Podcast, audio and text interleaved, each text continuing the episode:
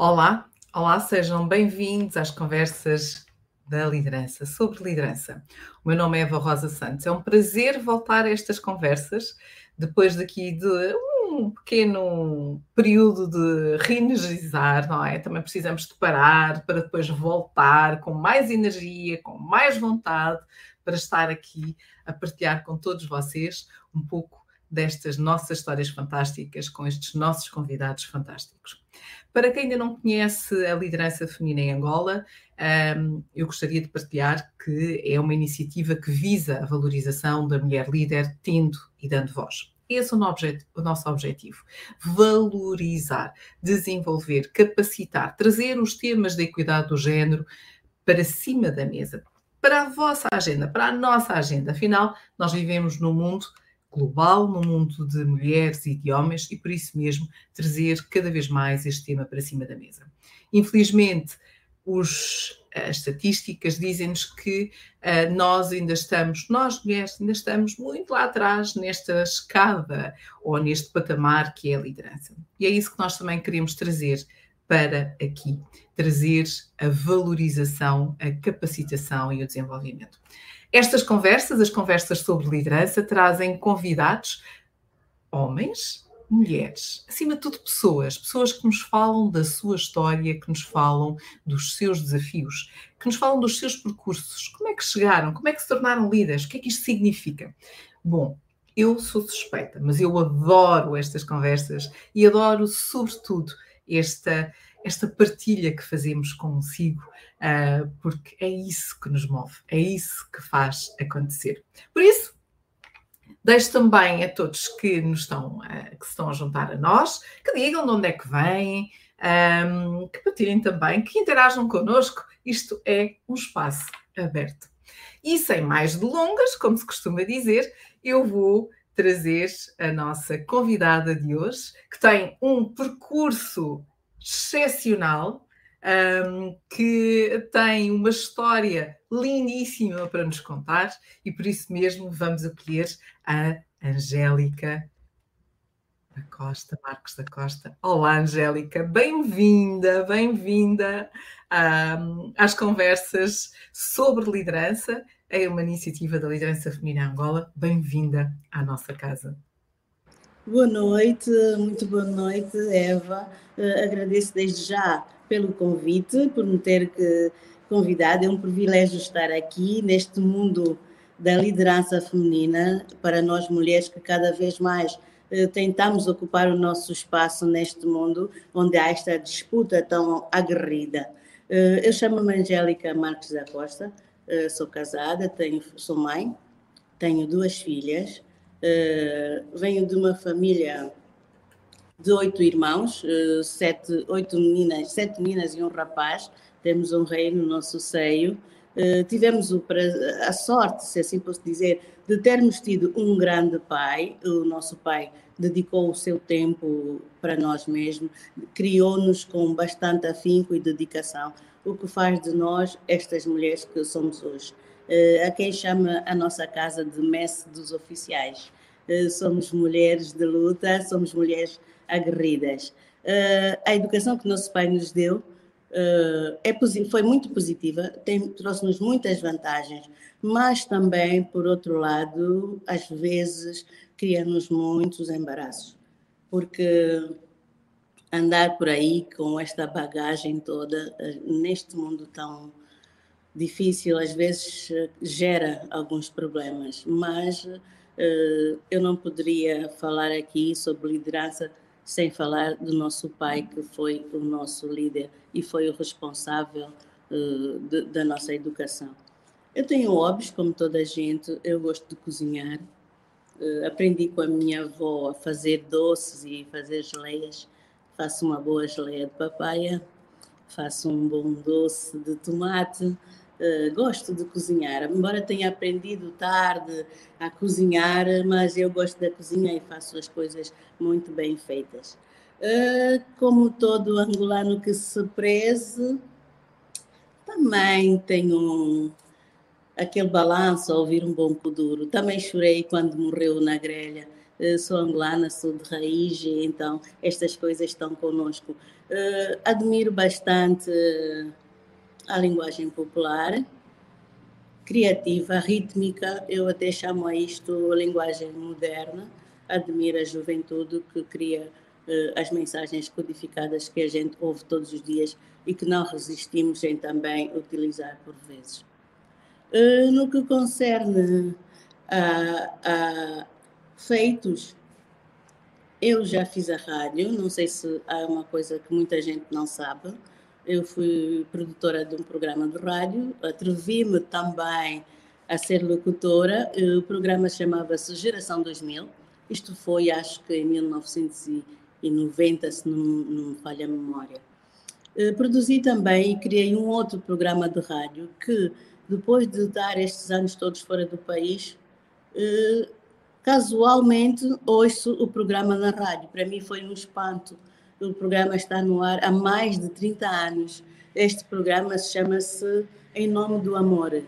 É um programa que dá, acho que na Rádio Cidade, na Rádio Luanda, uh, entre uma e, um, uma e meia, uma e meia ou duas e meia, mais ou menos essa altura. Uh, fui eu que criei este programa está um bocado já alterado, porque na altura também havia poesia, havia aquela interação com os ouvintes. Eu perguntava, cumprimentava, boa tarde, como está a correr a sua tarde? Já almoçou? O que é que pensa fazer durante a tarde? Mas desta, agora já é só mesmo uh, música. Uh, outro feito também que não é do conhecimento de muita gente, eu escrevi uma peça de teatro a minha peça de teatro é um clássico do teatro angolano que tem sido representada pelo grupo Horizontes Ingambandi, tem estado várias vezes em, em cartaz. Chama-se Fabiana. Eu produzi essa peça, fui eu que escrevi, do princípio ao fim. É uma peça de minha autoria. Agora, no que concerne a minha vida profissional, eu sou diplomata de carreira, eh, com a categoria de ministro conselheiro. A carreira diplomática tem uh, sete categorias. A primeira categoria é o adido diplomático, que é a categoria que o indivíduo tem quando ingressa no Ministério, na, na carreira, e é o aprendizado e o início, a formação, o conhecimento e depois temos o terceiro secretário, temos o segundo secretário, o primeiro secretário, o conselheiro, o ministro conselheiro e depois o embaixador. No percurso, entre cada categoria, nós temos quatro anos. Então, são quatro anos de trabalho em cada uma destas uh, categorias. E eu estou, como ministro conselheiro, na direção Europa do Ministério das Relações Exteriores.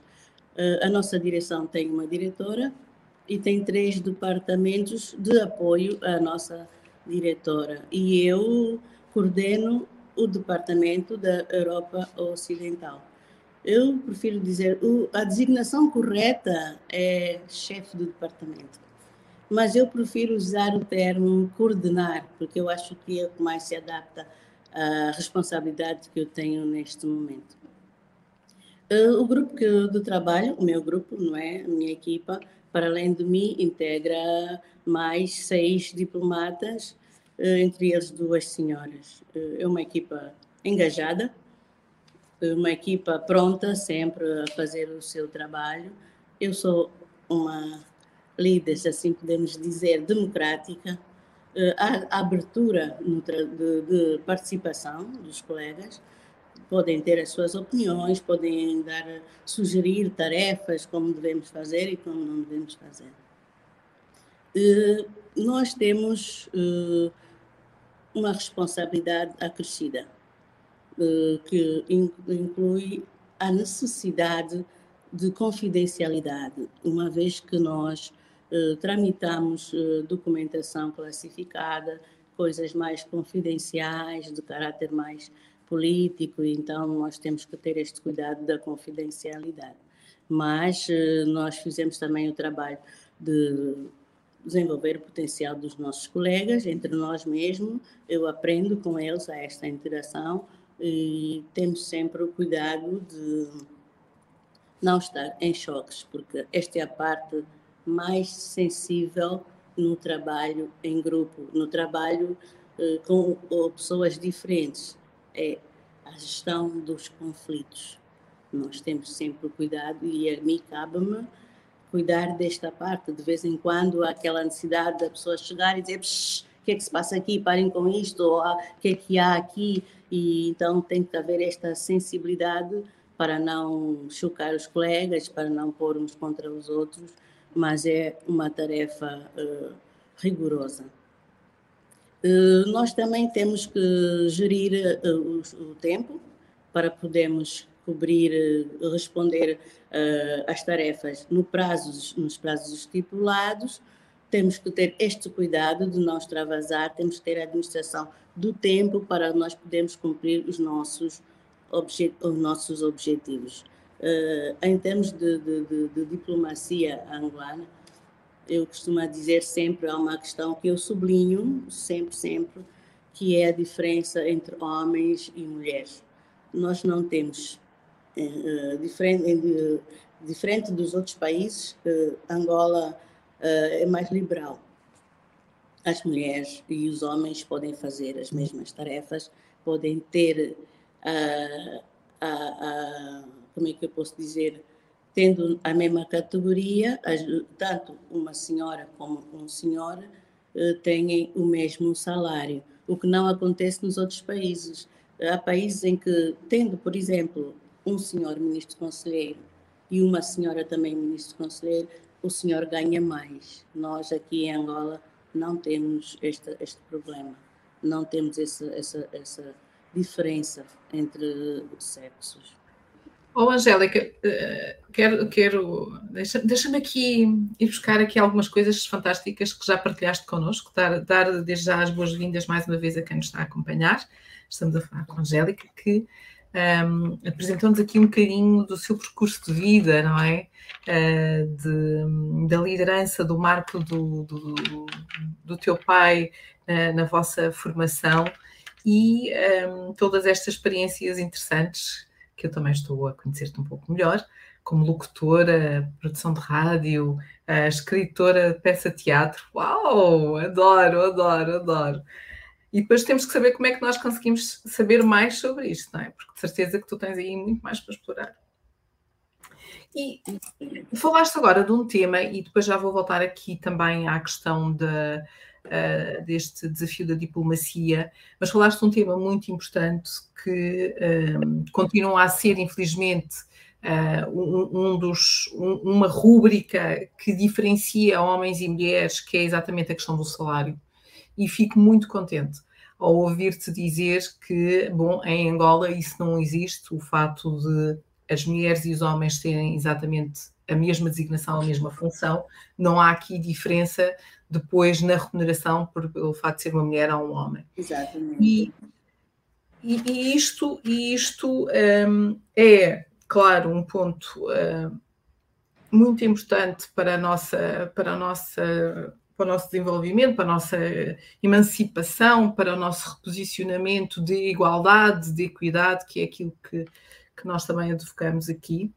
Como é que como é que tu te revês quando olhas para, para os outros países e uh, eles acabam por fazer esta diferença, uh, ou existir esta diferença, mas que em Angola tal não acontece? Como é, como é que tu também crias consciência para o outro lado?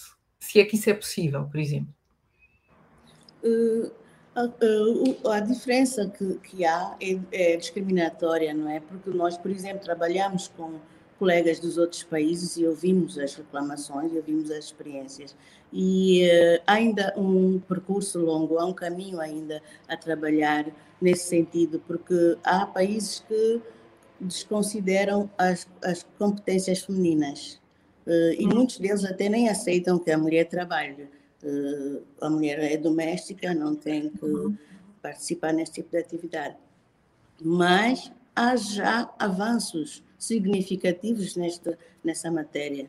muito, muito mesmo. Hoje a mulher já começa a participar mais uh, a nível internacional, a nível mesmo da própria diplomacia, já começa a ter maior representatividade. Hoje nós já encontramos mais mulheres uh, como secretárias gerais de organizações internacionais importantes, como uma OMC ou como uma outra, já encontramos uh, mais mulheres diretoras gerais de organizações importantes, já começamos a ter coisas eh, que antigamente nem sequer se pensava.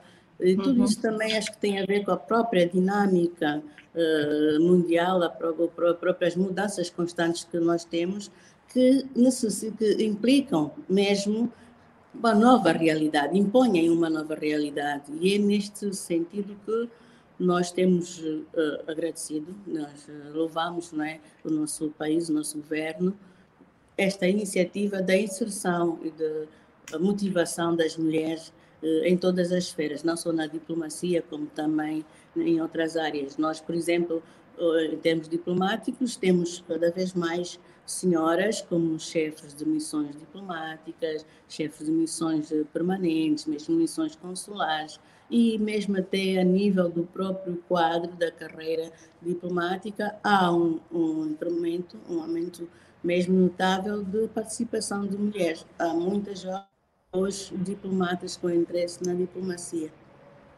Okay. Uau, adoro. Então isto faz-me isto faz uh, voltar aqui atrás e fazer-te esta questão que é porquê a diplomacia? O que, o que é que te fez uh, escolher esta carreira um, esta... Desculpa, engasguei. O que é que te fez escolher esta atividade profissional? Olha, uh, eu tive um professor, por acaso, que dava aulas de teoria das relações internacionais. E eu achava que uh, ele às vezes não dava tão bem a, eu gostava da matéria e achava que eu não dava tão bem a aula como eu gostaria de, de, de ouvir, ouvir mais coisas. Então comecei eu própria a estudar, comecei eu própria a ler mais sobre as matérias que ele dava na aula. Eu chegava a casa, eu lia, eu então a partir daí ganhei um interesse pelas relações internacionais e acabei estudando relações internacionais, especializei-me em política e economia internacional eh, no ISP, Instituto Superior de Ciências Sociais e Políticas eh, tive a honra de ter professores como o Dr. Adriano Moreira e, e outros desse, desse, desse tempo, e gostei muito, gostei da, da dinâmica que eu trabalho. Eh, aquilo, às tantas, a pessoa deixa a família para trás, deixa tudo para trás, movida por aquela aquelas questões políticas, aqueles debates, aquelas negociações que começam às 10 da manhã e terminam lá por volta das 2, 3 da manhã, a pessoa até esquece de almoçar, a pessoa nem sente fome, nem tem sono, quer estar ali a ver como é que aquele, aquele grupo decidiu, como é que aquele país teve a posição, e é, é uma coisa,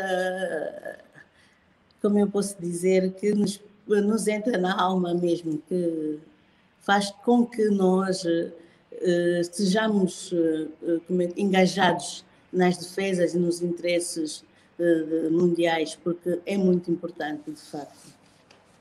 Sim, é, é, é uma carreira que obriga aqui a ter um jogo de cintura, não é? Exatamente. a diplomacia. Então, em vez, eu vou, deixa-me reformular. Que características é que tu consideras que são? Já falaste há bocadinho da questão da confidencialidade, falaste também aqui da gestão de, de conflitos uh, e da parte uh, da gestão do tempo, mas um, que outras características é que tu consideras que fazem a diferença numa carreira diplomática? A educação. A educação é essencial essencial. O que é que tu referes aqui quando falas da educação? É preciso termos princípios para podermos defender os interesses, porque são situações que nos são apresentadas que se nós não tivermos princípios básicos de educação, nós cometemos erros graves, gravíssimos mesmo. E a educação é muito importante. Eh, depois disto, nós temos a descrição uh, a descrição e também saber uh, gerir a informação que nós temos, que, que eu disse há pouco tempo, a confidencialidade. Temos que saber preservar as nossas posições e então isto é parte da confidencialidade. Nós de, eh, hoje lidamos com vários países e temos que saber estar no seio de vários eh, diplomatas de diferentes países. Eh, a educação permite-nos isso. Eu não posso, por exemplo, nós temos agora este conflito, eu não posso estar no meio do, do, do, do, do colega de um país falando o que eu ouvi do outro país, eh, num momento em que há uma situação bastante delicada. Eu não posso dar a minha opinião ali e criticar abertamente uh, um, ponto de um outro país na presença do outro. Tudo isto tem a ver com a educação, os princípios básicos da educação. Então, eu digo sempre, a educação é a base, é a base de tudo. Se não tivermos princípios, não conseguimos ser diplomatas de facto. É preciso ter princípios, porque a diplomacia tem regras e essas regras diplomáticas baseiam-se na educação.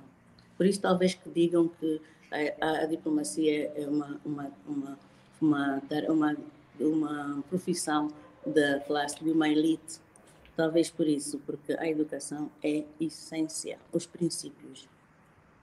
Depois disso, nós também temos uh, a questão do, do respeito, respeito pelas partes. Temos que saber respeitar uh, as posições dos outros países e aí também nós temos, mais uma vez, a questão da educação. Nós, para fazermos a negociação, nós temos que ter a sensibilidade, temos que respeitar uh, a, a, a, posição dos outros países. Nós não podemos chegar ali e impor a nossa vontade. É preciso analisar, é preciso ter sensibilidade, é preciso ter princípios.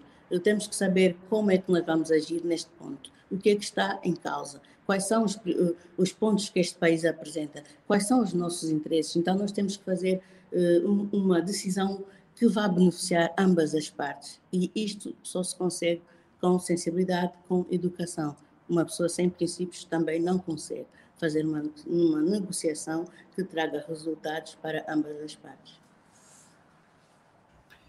É, é isso que faz, é isso que faz realmente a diferença. É, é, aqui, nós tínhamos aqui um comentário interessante da, da Tânia, Tânia J.A. Costa, que comentava que por causa de uma vírgula o negócio não avança, não é?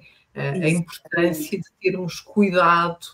E isto, Angélica, sabes, eu, eu, eu, eu venho de organizações, trabalhei muitos anos nas organizações, e uh, aquilo que eu vejo ouvir-te e aquilo que eu revejo é que isto é uma realidade também para as organizações. A parte da educação, a parte do, do da confidencialidade, a, a, a, parte do saber estar e não estar a, a, criar ruído à volta daquilo que o colega, aqui não tanto os países, não é? Mas estamos a falar em organizações, o colega disse isto, os departamentos, as áreas, as direções, e que se nós fôssemos mais diplomatas no dia a dia profissional, provavelmente muitos dos desafios que temos pela frente, se calhar também deixariam de existir. E, e portanto, trazer esta correlação também para, para uma realidade um, é realmente um, um, desafio.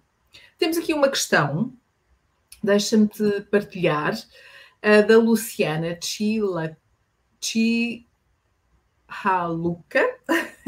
e perdoa-me se não disse corretamente o nome, gostaria de saber como é ser uma líder diplomata em Angola, no ponto de vista de tomada de decisão, e qual foi o seu maior desafio? Acho que esta questão enquadra-se perfeitamente. Obrigada, Luciana. Uh, foi que eu disse há pouco tempo que hoje as mulheres angolanas diplomatas estão mais inseridas nestas nessas situações de, de, decisão, de tomada, presentes não só no bastidor, mas lá mesmo onde as coisas são feitas, onde se decide o que devemos ou não devemos fazer. Eh, nós tivemos vários desafios ao longo deste tempo.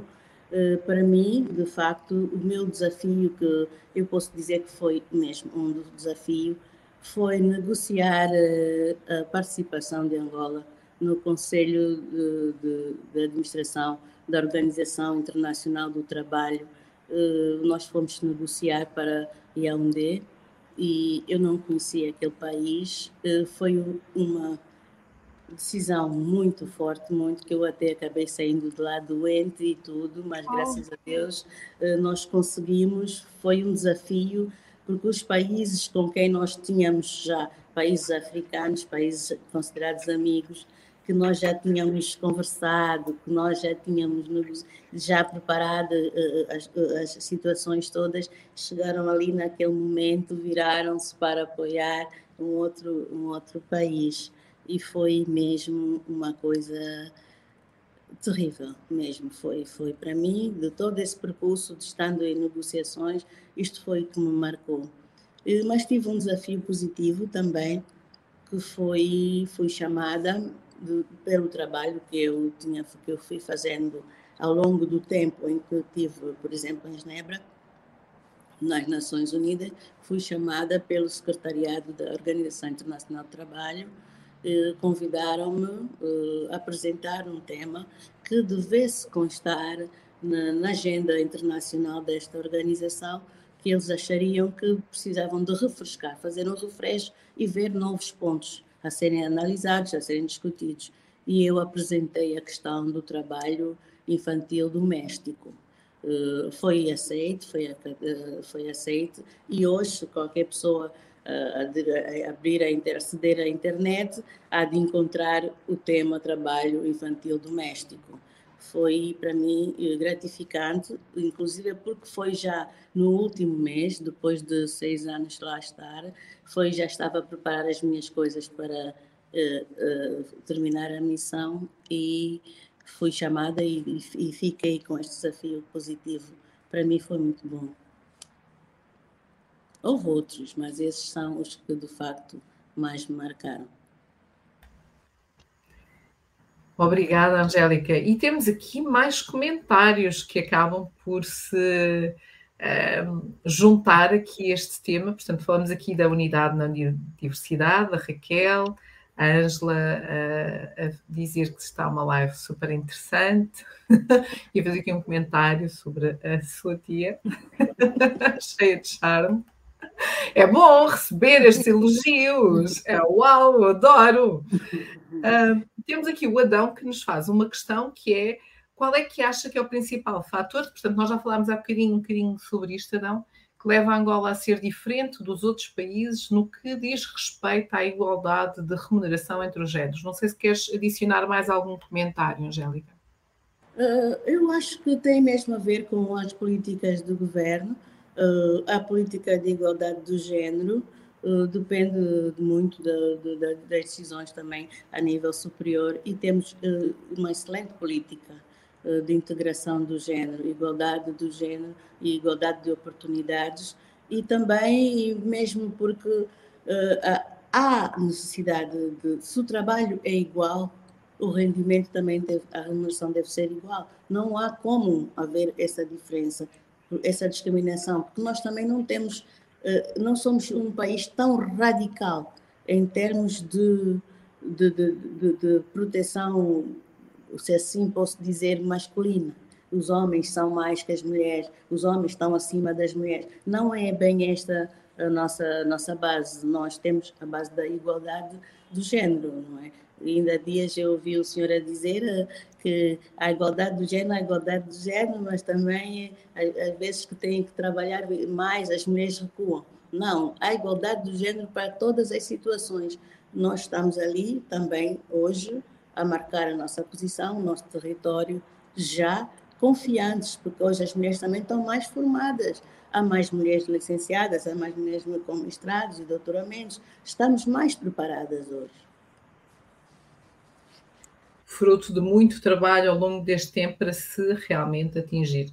Ainda estamos longe, ainda estamos aqui numa, numa caminhada longa, não é? Ainda estamos muito abaixo dos 33%, no mínimo, ou dos 50% que, que falamos eh, quando, quando eh, tocamos ao tema dos Objetivos de Desenvolvimento Sustentável, não é? Os 50% de igualdade do género.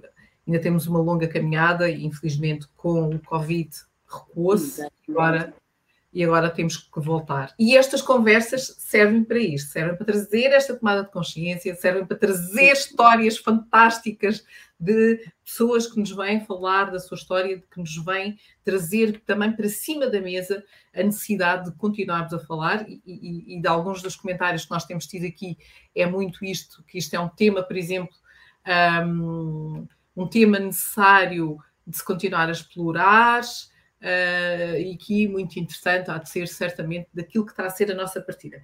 Eu recordo que podem deixar os vossos comentários, sugestões aqui um, nas diferentes plataformas onde estão a ver-nos e a acompanhar mais esta conversa, esta conversa com a Angélica da Costa, que nos está a contar um pouco do seu percurso, dos seus desafios e responder também aqui algumas das questões dos nossos convidados.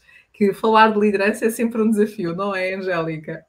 Sempre. Se dizem que liderar é influenciar, não é? Então acho que nós conseguimos influenciar, nós somos líderes.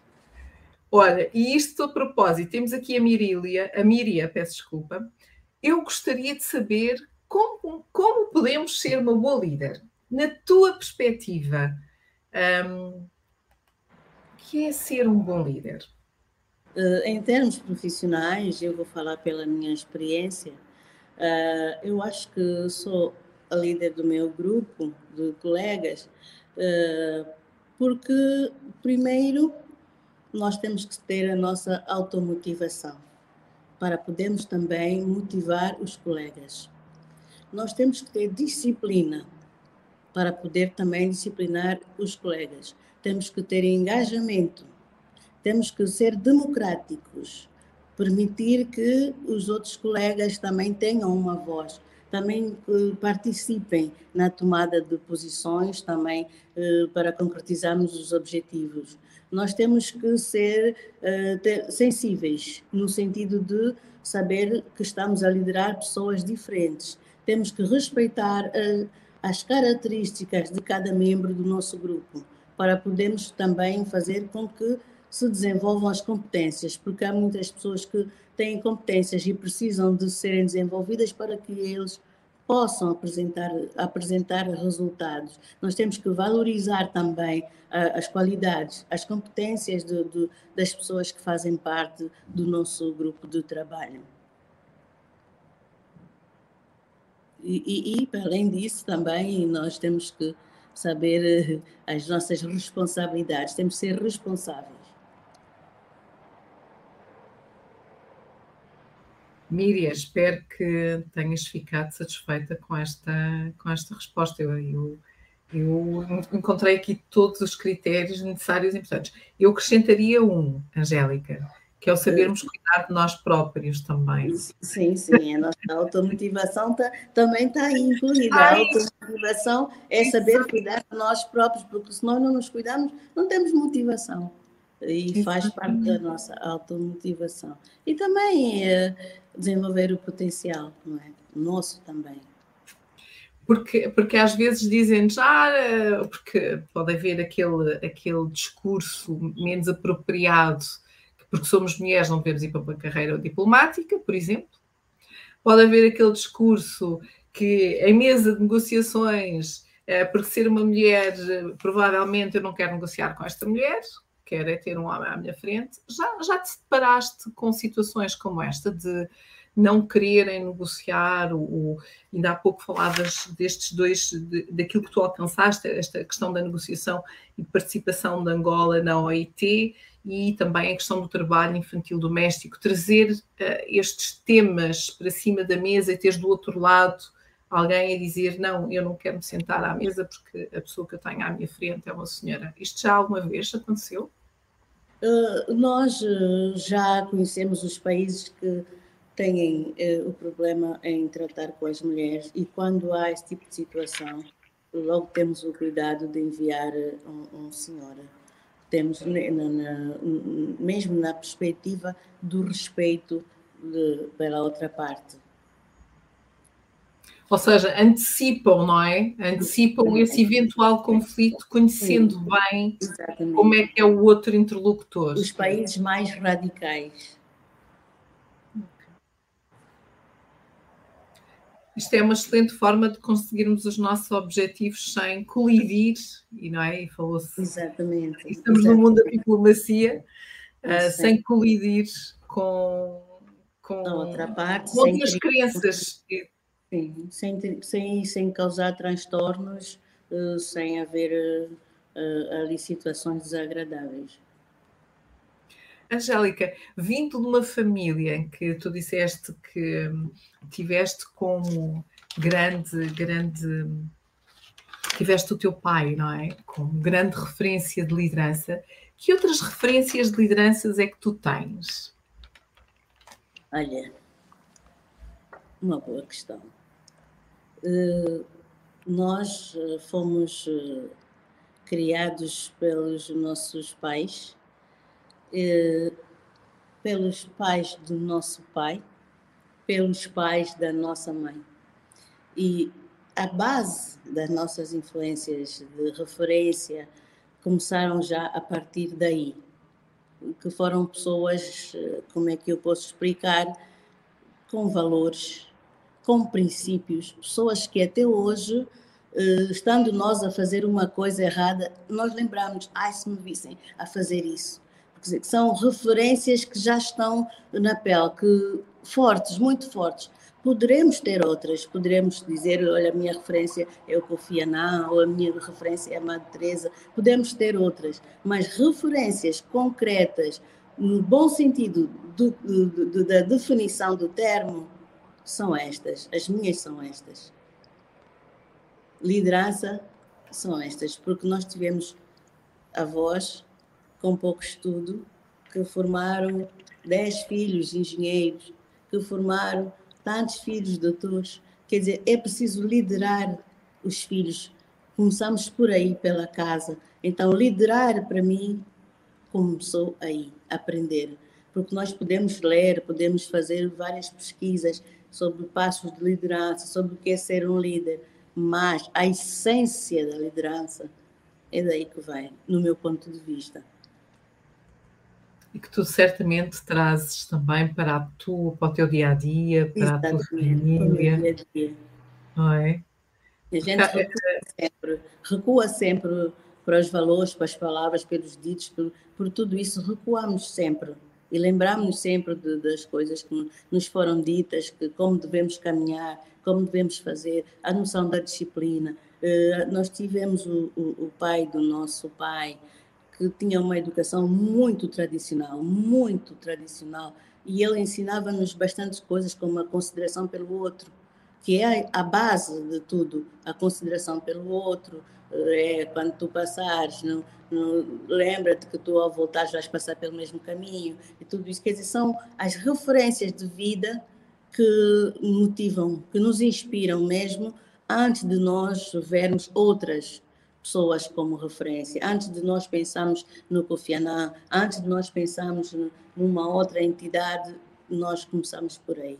As minhas referências são estas. Base, de base. Adoro, adoro trazer o tema da família para a nossa conversa. Adoro trazer estas referências que às vezes há quem deixe-lhes dar o valor devido, não é? Porque tu estás a trazer muito este tema da educação e a educação passa uh, de facto pela nossa família, pela nossa casa, pelas referências, quando é possível, também é verdade. Uh, há quem não tenha a possibilidade de ter essas referências e depois vai criá-las ao longo da sua vida através de, de, pessoas como tu, Angélica, não é? Que provavelmente as podem tocar também com esse conhecimento, com essas palavras, com esses ensinamentos. Então aí nós também fazemos a diferença na vida destas pessoas. Estou a adorar.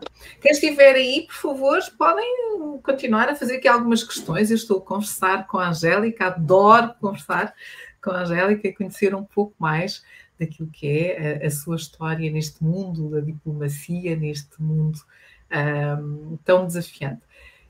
Para quem não conhece, e se tu quisesses fazer um convite um, aos jovens e aos menos jovens, sobretudo aos jovens que estão indecisos, uh, eventualmente, de entrar ou não numa carreira como esta, o que é que tu gostarias de deixar? E, sobretudo, deixa-me fazer este, é verdade, vou fazer este parênteses, sobretudo para as nossas mulheres, para as nossas futuras líderes. O que gostarias de deixar como mensagem para elas um, optarem ou não por uma carreira como esta?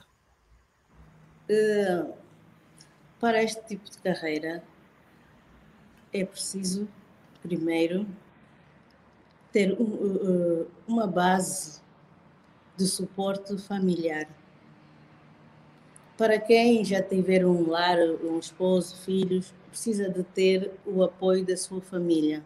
Precisa ter um companheiro que perceba, que compreenda, que entenda as ausências, porque isto é uma, uma carreira, uma profissão de filho ausente, mãe ausente, irmão ausente, pai ausente.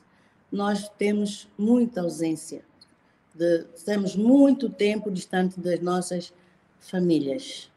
Eh, é uma carreira muito interessante, viciante mesmo, posso dizer, é uma carreira viciante.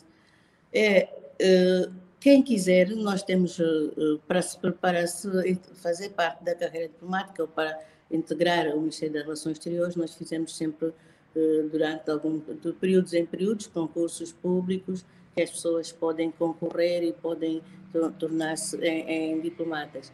É preciso ter bastante coragem, bastante coragem. Eh, vamos, ao longo do nosso caminho, encontrar alguns obstáculos, vamos encontrar uh, algumas, algumas vamos ter algumas fases boas, outras menos boas.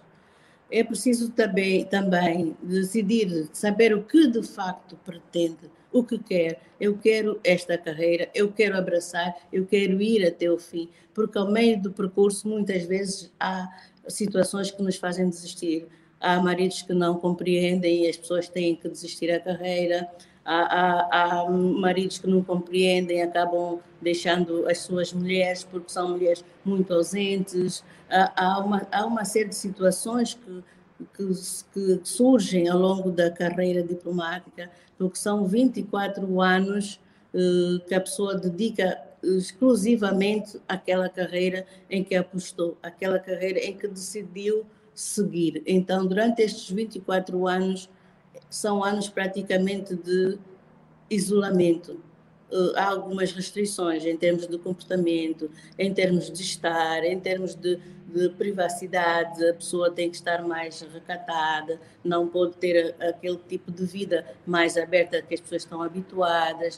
Uh, há estas restrições, então tem que estar consciente do que vamos encontrar eh, consciente de, de, de, da necessidade de, engajamento e de coragem para este, este período. Mas é uma carreira que vale a pena. Eu aconselho a quem estiver interessado, a quem queira ser diplomata, eu aconselho a seguir esta, a abraçar esta carreira.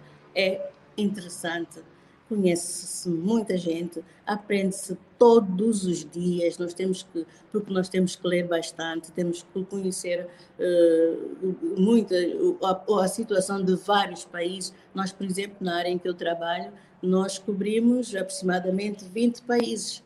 Uh, e temos que saber tudo sobre esses países, o que acontece diariamente, porque hoje em dia, com esta mudança do mundo, nós temos que estar. Não há países importantes e países menos importantes. Todos os países devem, devem estar 24 sobre 24 horas de prontidão. Então, nós temos que estar sempre a acompanhar, sempre a ler, sempre a estudar e aprende-se muito. É uma formação contínua. Eu aconselho quem quiser fazer a diplomacia, quem quiser ser diplomata, escolheu a coisa certa.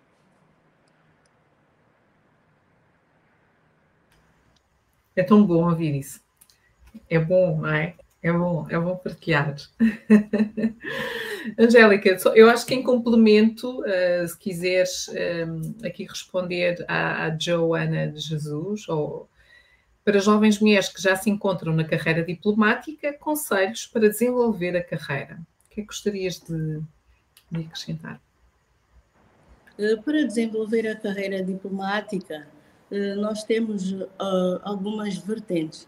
Primeiramente, temos a nossa vertente pessoal, que é a nossa formação. Nós temos que fazer formação contínua, temos que estar preparados para podermos fazer propostas, apresentar, por exemplo, ao nosso governo, à nossa instituição, propostas de cooperação, proposta de negociação. Temos que conhecer também o nosso país, temos que estudar uh, os nossos planos de, nacionais de desenvolvimento, temos que ler a nossa estratégia de longo prazo, uh, desenvolvimento a longo prazo 2030, temos que saber uh, o que há nas províncias que nós podemos usar para atrair investimentos, nós podemos também divulgar o nosso país eh, a juventude, como tem ainda esta garra, pode participar no desenvolvimento do país deste Angola ou do outro aonde pertencer, porque somos nós que fizemos as propostas do nosso governo, somos nós que preparamos as oportunidades para o nosso governo,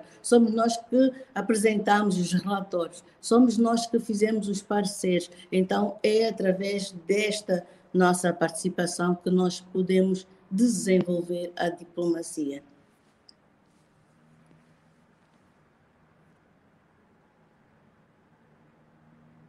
Acho que respondi mais ou menos dentro daquilo que é a nossa realidade. Hoje em dia, em que nós temos a diplomacia econômica, somos nós que temos que fazer as propostas. Sim, sim, sim, sim. E, e, e, tu tens vindo a referir um tema muito importante, que é o tema de aprendizagem contínua, acima de tudo, não é? Uh, e, e, outro tema que é nós vivemos de facto numa realidade que está em constante evolução, mas aqui existe saber determinadas coisas sobre os países, pelo menos de onde tu trabalhas ou que coordenas ou que, que geres, conhecer as suas realidades uh, para poder depois então um, ter uma melhor relação uh, quando, quando isso exigir. E um, Conhecer também as nossas necessidades, o que é que Angola necessita, onde é que nós podemos cooperar para criar as tais parcerias com o exterior, com outros países, porque acima de tudo é isso, não é? A diplomacia é trazer uh, relações de win-win para ambos os lados e onde se possa capacitar, desenvolver, criar, uh, construir e agregar valores. Queres acrescentar algo mais, Angélica? Sim, olha, nós uh que nós precisamos. Neste momento, uh, precisamos de desenvolvimento a nível de provincial, as províncias. E eu sou apologista de os investimentos não serem só centrados a nível da capital, os investimentos serem também para as províncias, principalmente para as províncias, a captação de investimento, a captação de fundos mais para o desenvolvimento das províncias, não só pela questão do, do, industrial, que nós devemos eh, levar a indústria para estas províncias, mas pelo problema que nós temos agora, que é do êxodo rural. E se nós tivermos desenvolvimento a nível das províncias, as pessoas mantêm-se também lá nas províncias, as pessoas também ajudam a desenvolver as províncias. Eu sou uh, a favor dos investimentos e do, uh, da atenção específica a nível das províncias, porque nós temos toda uma produção a nível das províncias que pode ser bem trabalhada para exportação, que pode ser bem trabalhada para receber bons e excelentes investimentos. Nós podemos eh, ver o que é que há para se fazer, nós podemos fazer os estudos, nós podemos analisar os solos, nós podemos fazer muita coisa com investimentos. Então, o que nós, neste momento, temos o foco são as províncias porque estamos muito centralizados. Os investimentos, as questões estão muito centralizadas. Então é preciso dar também esta autonomia económica às províncias. Para crescermos todos juntos. Exatamente, um só povo, uma só nação. Angélica, nós estamos aqui quase, quase, quase no fim da nossa conversa, mas antes, antes disso gostava de perguntar uh, uma sugestão de um livro ou de uma peça de teatro, ou de uma música que tu queiras partilhar connosco e porquê? Ou um filme, o que quiseres, algo relacionado com a cultura. Eu sei que vai ser um desafio, um bom desafio, mas algo que queiras partilhar connosco. Eu, eu, o último livro que eu li, eh, não sei se é para se recomendar. Eh, eu li, o último livro que eu li foi Confissões de um Estadista mas eu gosto de ler a Bíblia. Eu gosto de ler a Bíblia e eu posso partilhar aqui um, um versículo que eu gosto muito, que é Mateus 10, 16, que diz: Eis que vos envio como ovelhas ao meio de lobos, portanto, sejam prudentes como as serpentes inofensivos como as pombas. Uh, Guio-me muito por este versículo que nos ensina a ter cuidado, a ter precaução, a ter muito, a ter cautela a não criar conflitos, a não criar, a ser inofensivo como as pombas, saber estar para com os outros, não criar situações que nos possam trazer problemas. Então eu gosto muito deste versículo, guia-me muito, guia pelo meu caminho, Podes... pela minha vida acompanhada. E podes voltar, podes voltar a repetir, por favor. Então, é, é, é Mateus 10, 16. Eis que vos envio como ovelhas ao meio de lobos. Portanto, sede prudentes como as serpentes e inofensivos como as pombas. Refere-se à serpente porque a serpente tem muita cautela em termos de perigo, eh, não, não eh, tem, é cuidadosa, não se mete em perigo. Então, eu gosto. E filme. Eu vi um filme no voo durante a minha das férias que marcou-me, que eu gostei. Nunca tinha ouvido falar deste filme. Chama-se Chevalier, que apresenta uma história que não, não divulgada de um violinista negro que diz que eh, a crítica eh, define como Mozart negro, que foi filho de um francês e de uma escrava que uh, destacou-se em termos de música clássica uh, nos anos antes de Bonaparte.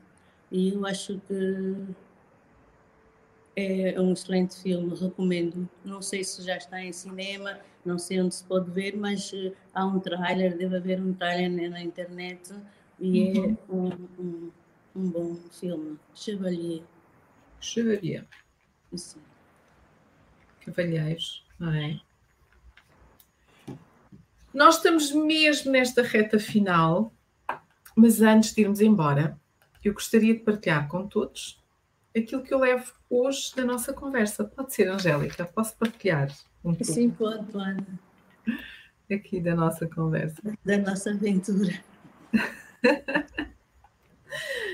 Antes de mais, agradecer mais uma vez a todos pela vossa presença, estarem aqui hoje um, na nossa conversa número 91 em que nós tivemos a nossa convidada, Angélica Marques da Costa, que veio falar um pouco dos seus desafios.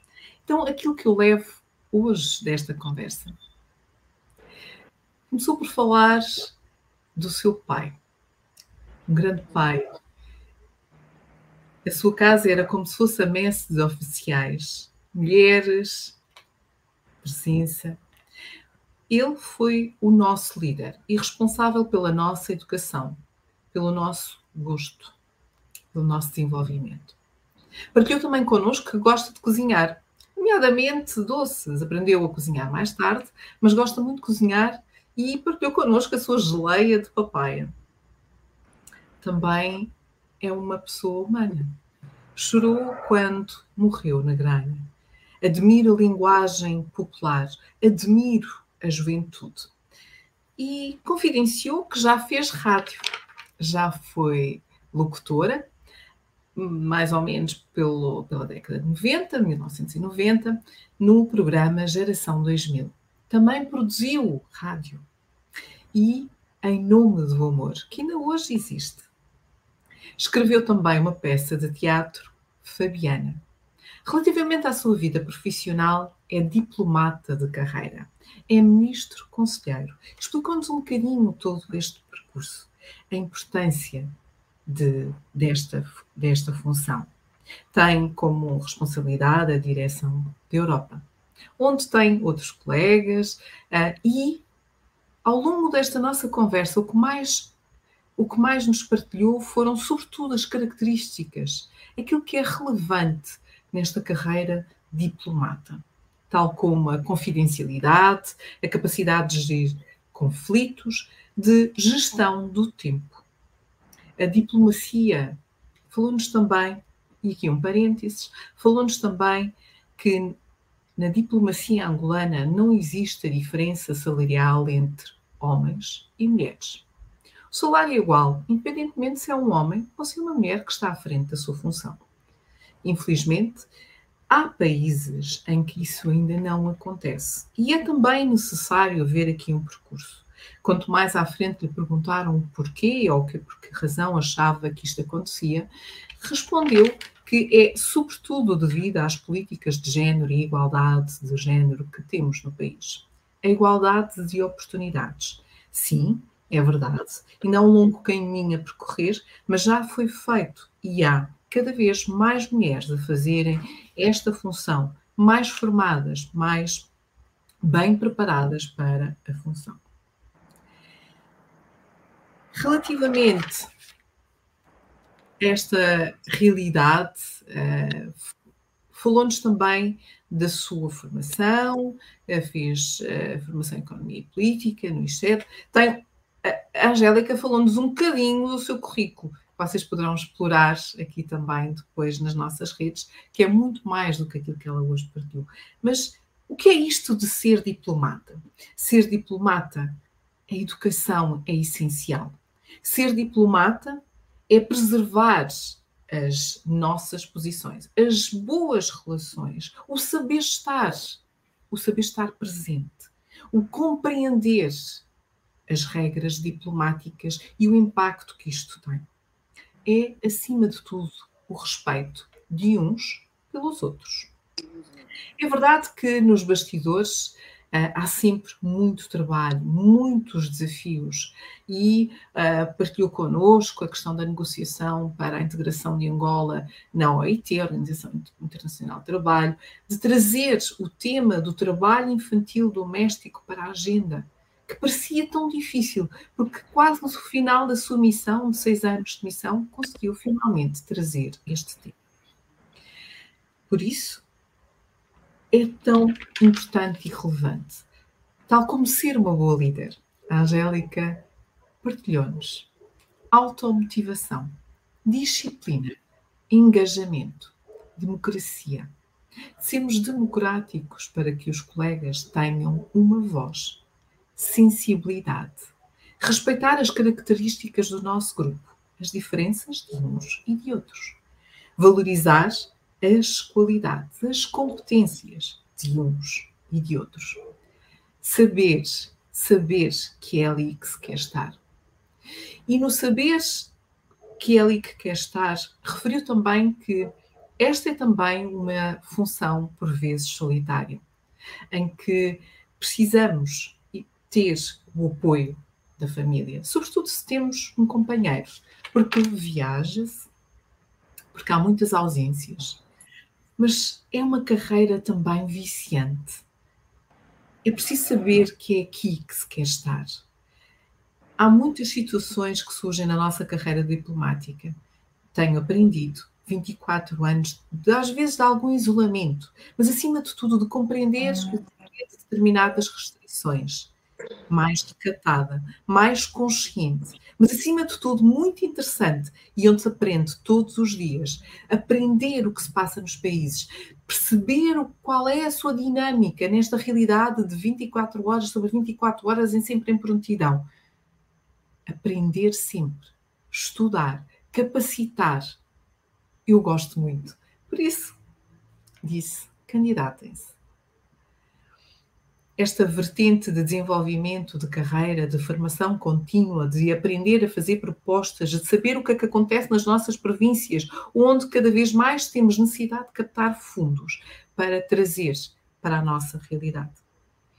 Para evitar, acima de tudo, o êxodo rural, precisamos de compreender, de descentralizar para alcançar e ter mais sucesso.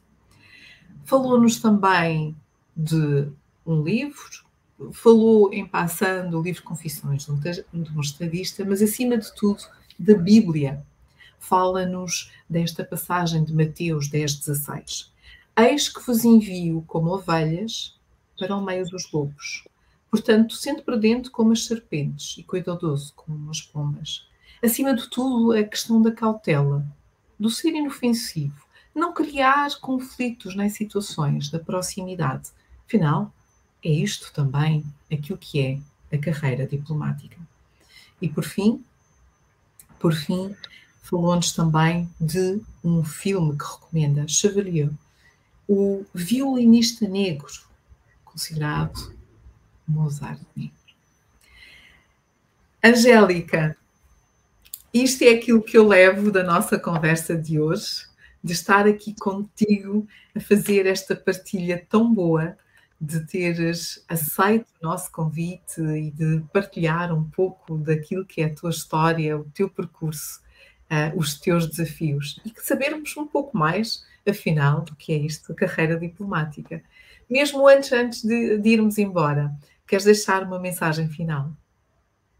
Eu deixo, eu deixo uma mensagem. Agradeço mais uma vez a oportunidade de estar aqui, embarcar nesta aventura, entre aspas, uh, nervosa, não é? Porque nunca é, a gente nunca espera o que, nunca sabe o que nos espera. Uh, agradeço as pessoas que dedicaram tempo a estar aqui presentes.